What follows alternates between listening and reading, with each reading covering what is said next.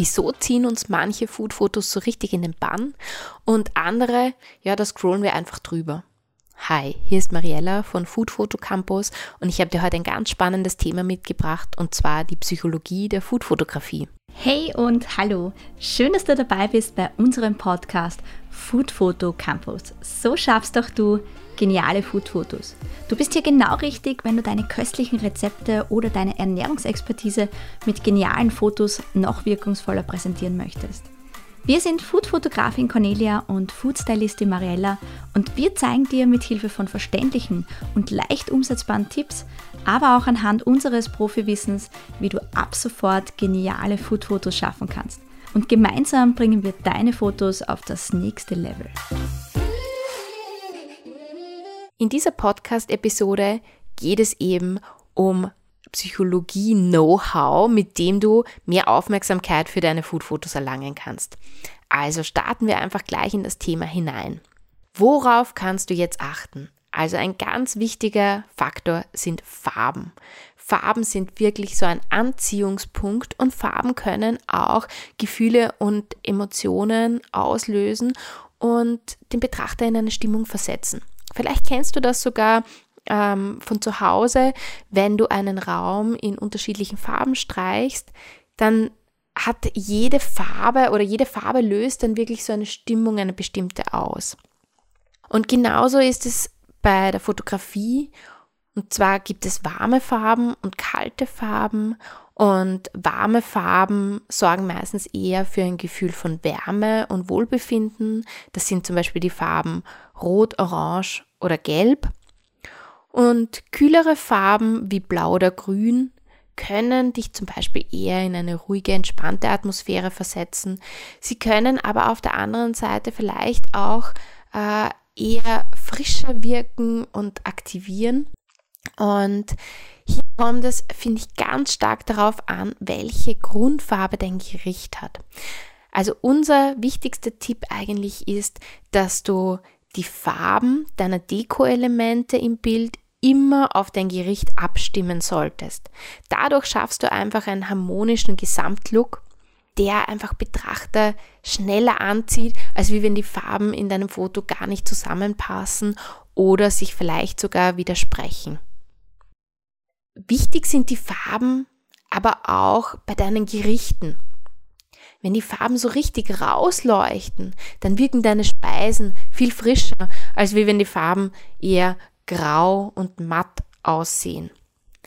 Und genau das kannst du mit der Bildbearbeitung schaffen. Also da kannst du einfach wirklich die Farben nochmal rausholen, ohne dass sie dann nachher künstlich und unnatürlich aussehen. Aber wir äh, frischen trotzdem immer die Farben ein kleines bisschen auf, weil wir das auch so gewöhnt sind, dass Farben so richtig leuchten auf Food-Fotos. Eine weitere Möglichkeit, um noch mehr Betrachterinnen auf deine Fotos aufmerksam zu machen, ist die Bildkomposition und das Set-Styling. Unter Bildkomposition versteht man, wo welche Elemente in deinem Foto positioniert sind, also wo dein Gericht positioniert ist, wo vielleicht noch Besteck liegt, äh, wo Dekoartikel wie Vasen oder Bänder positioniert sind. Das Ganze erzeugt dann wieder diesen Gesamteindruck und das stoppt dann wirklich das Scrollen. Also die Bildkomposition spielt insofern eine große Rolle, als dass man, wenn man ein Foto innerhalb von einem Bruchteil von einer Sekunde betrachtet, gleich irgendetwas findet, das meine Aufmerksamkeit auf mich zieht. Also die einzelnen Elemente müssen zueinander harmonisch positioniert sein, aber auch so, dass das, was dir am wichtigsten ist, also dein Zentrum der Aufmerksamkeit, dein Hauptelement, das muss sofort ins Auge stechen, ohne dass man lange über das Foto nachdenken muss. Das heißt, wenn das jetzt dein Gericht ist, das du wirklich ins Zentrum stellen möchtest, ähm, dann sollte das sofort klar sein. Das heißt jetzt nicht, dass das Gericht genau in der Mitte positioniert sein muss. Es gibt hier verschiedenste Techniken, wo man dann sein Zentrum der Aufmerksamkeit positionieren kann. Aber dazu ähm, erzählen wir dir einfach ein anderes Mal ein bisschen mehr. Dann ist das Set-Styling auch noch überaus wichtig. Das Set-Styling, ja, das spielt eben mit der Bildkomposition sehr stark zusammen. Wir sehen die Bildkomposition auch te als Teil des Set-Stylings. Und beim Set-Styling geht es darum, äh, vor allem auch Deko-Elemente auszuwählen. Also das Geschirr, das Besteck, äh, eventuelle Tücher, andere Deko-Elemente wie eben Blumen, Pflanzen, Vasen, Scheren, alles, was dir einfach einfällt und was zum Gericht passt. Und über diese sogenannten Props, also diese Deko-Elemente, erzählst du einerseits eine Geschichte und erzeugst auch wieder eine bestimmte Stimmung im Bild. Also wenn du zum Beispiel das Vintage-Besteck auswählst und das mit alten Tellern kombinierst, dann erzeugt das vielleicht so eine Stimmung wie ich esse jetzt bei der Oma zu Hause. Auf der anderen Seite, wenn du ähm, ein mattgoldenes Besteck verwendest und eine Marmorplatte, auf der du einen Kuchen anrichtest, dann hat es einen viel moderneren Look. Also du siehst schon, je nachdem, welche De Deko-Elemente du wählst, wird die Stimmung im Bild stark beeinflusst und du erzählst hier schon eine Geschichte, aber dazu komme ich gleich noch. Noch ein Tipp, wenn du dir bei der Bildkomposition und dem Set-Styling sehr, sehr schwer tust, dann haben wir genau das Richtige für dich. Schau jetzt in die Show Notes. Dort haben wir den Link zu unserem Food-Foto-Vorlagen-Bundle für dich bereitgehalten. Du findest darin über 60 Vorlagen, wie du dein Set ansprechend gestalten kannst. Also das ist, da wird dir wirklich genau gezeigt, wo kannst du einen Teller positionieren, wo kannst du ein Tuch positionieren, wo gehört dann noch die Gabel hin, damit du einen harmonischen Gesamtlook erreichst. Und da hast du gleich einen Startpunkt und musst nicht immer dein Set von ganz vorne aufbauen und hast einfach einen Plan, mit dem du starten kannst und das spart dir Unmengen an Zeit. Also wie gesagt, der Link zum Food Photo Vorlagen Bundle ist in den Show Notes drinnen. Aber jetzt mal weiter hier mit unseren Psychologie Tipps und Tricks. Einer der wichtigsten Tipps ist tatsächlich, dass du mit deinen Fotos Emotionen auslösen kannst und auch sollst. Die Food-Fotografie stellt nämlich tatsächlich eine Verbindung zwischen deinen Augen und deinem Bauch her. Und das können wir uns wirklich zunutze machen, indem wir bei allen Betrachterinnen so richtig Emotionen auslösen und dadurch eine Beziehung zu ihnen aufbauen und sie in den Bann ziehen. Eine Möglichkeit, wie du Emotionen auslösen kannst, ist, indem du Geschichten mit deinen Fotos erzählst. Ich habe es ja eh schon ein paar Mal angesprochen und wir wollen wirklich mit, mit unseren Food-Fotos die Betrachterinnen auf eine Reise mitnehmen. Es kann eine Reise in die Vergangenheit sein.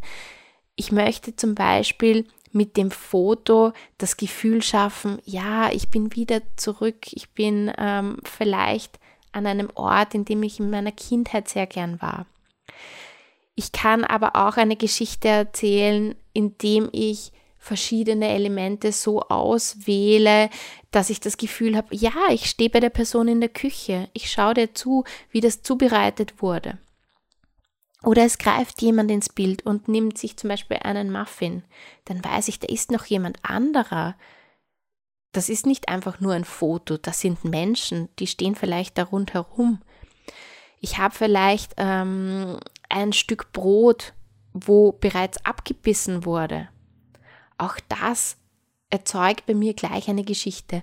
Und unser Gehirn möchte immer so eintauchen in Geschichten und überlegt dann sofort, was ist da vorher passiert und was könnte nachher noch passieren. Und sobald ich mal in dieses Denken komme und mich mehr damit befasse, auch wenn das unbewusst ist, dann bekommt schon mein Foodfoto viel mehr Aufmerksamkeit. Und noch stärker kann ich das eben schaffen, indem ich Erinnerungen wecke. Wie schon gesagt, Erinnerungen an einen Ort der Kindheit beispielsweise. Also wenn beispielsweise die Betrachterin, der Betrachter das Gefühl hat, ah ja, ich bin wieder zurück in Omas Küche, genauso war es damals, dann habe ich schon eine Verbindung hergestellt. Oder ich versuche bewusst an einen wunderschönen Strandurlaub zu erinnern. Auch dann schaffe ich eine Verbindung zwischen dem Foto und der Person, die das Foto betrachtet. Aber unser Tipp, gehe dabei subtil vor. Du musst nicht mit der Tür ins Haus fallen und dann zum Beispiel den Plastikseestern dazu packen oder das Fischernetz. Das wirkt eher plump und kitschig und weckt nicht wirklich Erinnerungen. Geh lieber auf Farben ein, auf Texturen, auf Strukturen. Was verbindest du beispielsweise mit dem Gericht bei der Oma? Ja, ist es vielleicht der alte Holztisch, auf dem immer gegessen wurde? Ist es das silberne, schon etwas abgenutzte Besteck? Ja, vielleicht sind es irgendwelche alten Töpfe, die immer verwendet wurden. Also geh auf solche Elemente ein, statt dass du da jetzt irgendwelche Plastikfiguren dazu packst oder sehr kitschige Elemente. Ein weiterer Tipp oder Trick aus der Psychologie ist die selektive Wahrnehmung. Du kennst das vielleicht, du hast dich entschieden, ein neues Auto zu kaufen und möchtest dir einen VW zulegen. Dann wirst du in der ganzen Stadt nur noch VWs herumfahren sehen.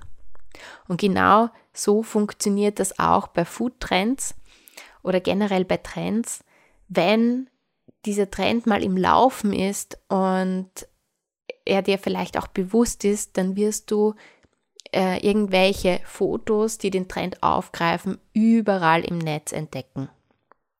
Und das kannst du dir zunutze machen, indem du ein bisschen auf dieser Trendwelle surfst. Du hast dadurch dann zwar einerseits ein bisschen mehr Konkurrenz, das heißt, es gibt mehr Fotos, die diesen Trend auch aufgreifen, aber auf der anderen Seite hast du auch Leute, die aktiv danach suchen. Und wenn zum Beispiel gerade wieder der Avocado-Toast im Trend liegt, dann ist das deine Chance, den Trend aufzugreifen und hier vielleicht mehr Klicks zu erhalten und sichtbarer zu werden.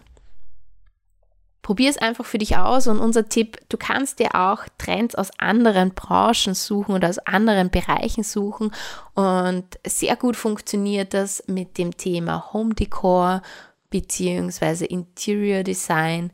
Also da gibt es ja ganz starke Trends, was einerseits Farben angeht, aber auch Deko-Elemente und die findest du fast immer dann auch im Food-Bereich. Also vor einiger Zeit war ja Marmor extrem angesagt, goldene Designelemente für das Zuhause und eben Marmor äh, für Tische und Dekoartikel. Und genau das hat man dann im Food-Bereich auch gefunden. Da wurden dann plötzlich die goldenen Gabeln verwendet. Da gab es dann die Marmorplatte für die Torte. Genauso bei den Farben. Salbeigrün war plötzlich irrsinnig angesagt im Home Decor und genauso hat sich das dann wieder bei den Food-Fotos gefunden. Also schau dich einfach um, was gerade so der Trend ist und nutze das für deine Fotos und dadurch kannst du eben auch mehr Aufmerksamkeit bekommen. Und schließlich ist auch das Spiel aus Licht und Schatten extrem wichtig in der Foodfotografie.